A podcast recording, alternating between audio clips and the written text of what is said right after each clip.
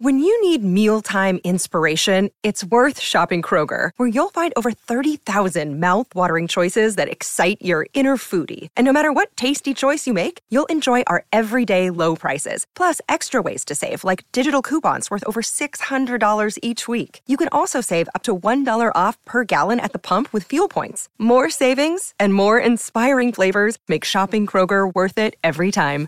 Kroger, fresh for everyone. Fuel restrictions apply. La comida en las mesas del comedor del crucero se ve recién hecha. Parece que todo el mundo acaba de recoger y marcharse. Te entra el pánico y sales corriendo a la cubierta principal. Hay muchas pantuflas y sandalias tiradas, pero no hay gente alrededor.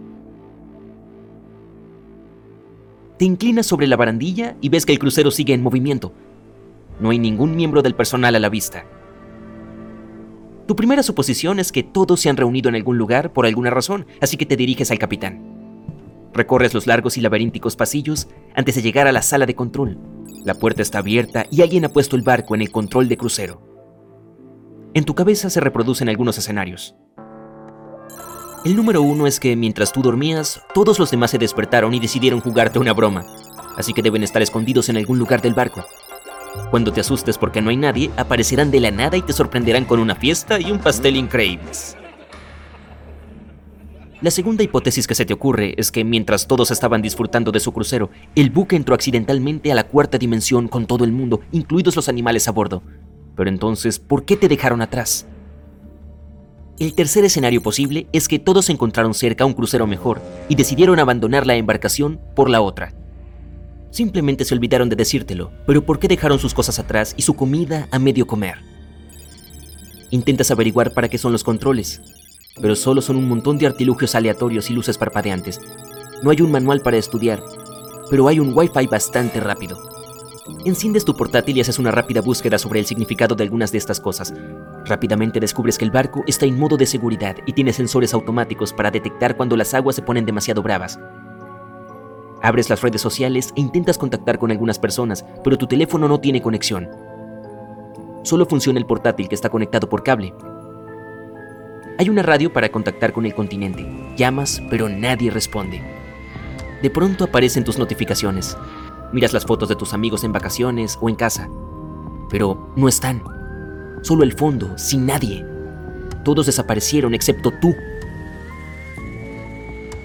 Intentas por última vez ponerte en contacto con el resto del mundo, pero nadie responde.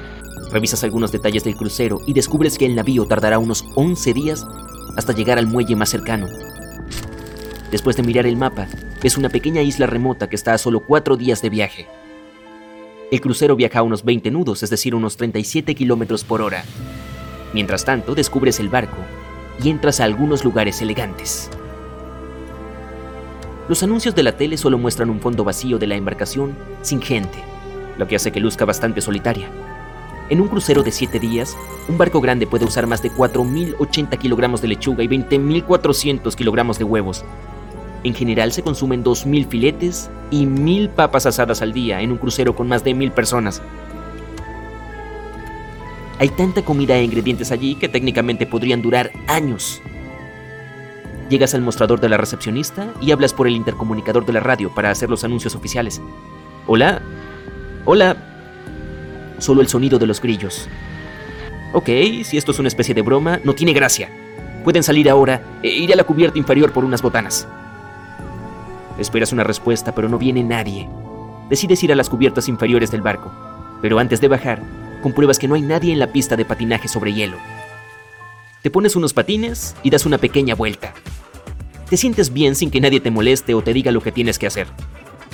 Después de eso, echas un vistazo a la sala de juegos y utilizas algunas máquinas recreativas.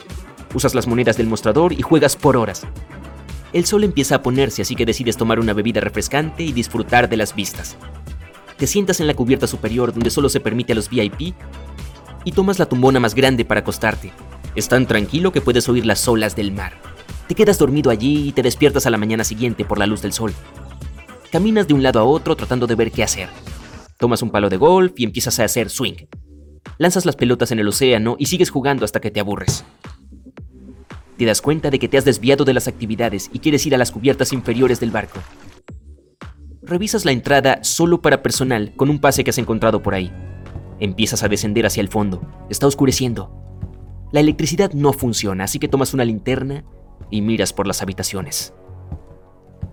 Los miembros de la tripulación suelen vivir en cuartos tipo dormitorio con literas compartidas. Disponen de una zona común para las comidas del personal y tienen acceso a otras actividades recreativas. Las cocinas que sirven a los restaurantes principales también se encuentran en las zonas inferiores. Todas las habitaciones son iguales. Hay mucho ruido procedente de la sala de máquinas, lo que la hace escalofriante. Las tuberías hacen ruido y sonidos de estallidos truenan desde lugares aleatorios. Las luces parpadean. Hay sombras que te siguen mientras te mueves con la linterna que tomaste de una de las habitaciones. Tienes miedo. Llamas para ver si hay alguien, pero lo único que oyes es tu propia voz resonando por los pasillos. Estás perdido. Intentas encontrar el camino de vuelta a las cubiertas superiores, pero todo parece igual. Empiezas a correr y a sentir pánico. Tropiezas con algo y pierdes la linterna. Está muy oscuro. Agitas los brazos e intentas encontrar la salida. Pones las manos en la pared e intentas orientarte. Ves una luz brillante al final del pasillo. Caminas hacia allí. Acabas llegando a una de las cocinas centrales con mucha comida. Hay decenas de refrigeradores y una cocina entera dedicada a los postres. Tu estómago ruge de hambre. Comes algunos de los alimentos más exóticos y de primera calidad que pueden costar hasta mil dólares por platillo. Pasas los siguientes días engullendo deliciosos manjares, jugando al golf y de fiesta en la pista de baile. Tres días después ya agotaste la mayor parte de las diversiones del crucero. Mientras tomas el sol, ves una isla en la distancia. Tomas tus anteojos y te fijas en el muelle al que se dirige el barco, Vas rápidamente al centro de control y ves el mapa. Necesitas 30 minutos para llegar, pero no sabes cómo estacionar el crucero. Terminas bajando el ancla para detener el barco. Luego usas los botes de rescate para remar hasta la isla. Recoges algunas provisiones y comida y remas. Tal vez alguien allí pueda ayudarte. Desciendes y remas hasta la orilla. Entras a la ciudad, pero está vacía. La gente ha dejado sus autos en medio de la carretera durante sus desplazamientos te diriges a la comisaría de policía para ver si puedes obtener alguna respuesta, pero nada. Meses después, has explorado toda la isla y guardado mucha comida del crucero. Después de cinco años, te has hecho con el control total de la isla y has aprendido a manejar el crucero de forma correcta. No has visto a una sola persona desde aquel día. Es como si todo el mundo se hubiera puesto de pie y se hubiese evaporado. Diez años después, estás sentado en la torre de radio. Tienes una barba crecida y campos de cultivo por toda la isla. Hace tres años que no pisas el crucero. De pronto captas una señal en la radio en código Morse. Al fin, alguien de tierra firme está intentando contactar contigo. Decides volver al barco y dirigirte hacia allí.